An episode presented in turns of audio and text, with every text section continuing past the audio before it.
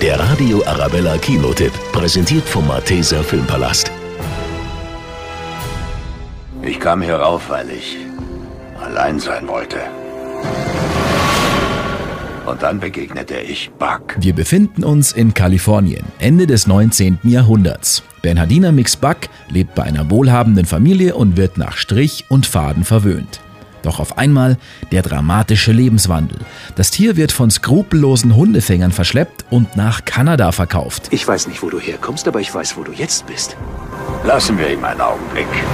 Er sieht aus, als hätte er noch nie Schnee gesehen. Dort trifft er auf Goldjäger John, mit dem er die gefährliche Wildnis entdeckt. Schön, dass du Spaß hast. Er hatte noch nie so viel Vertrauen in jemanden.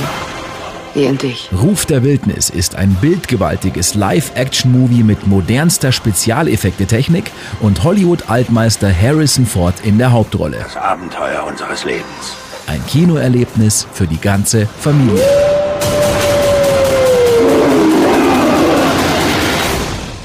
Der Radio Arabella Kinotipp, präsentiert von Hofbräu München. Jetzt auch im Malteser Filmpalast.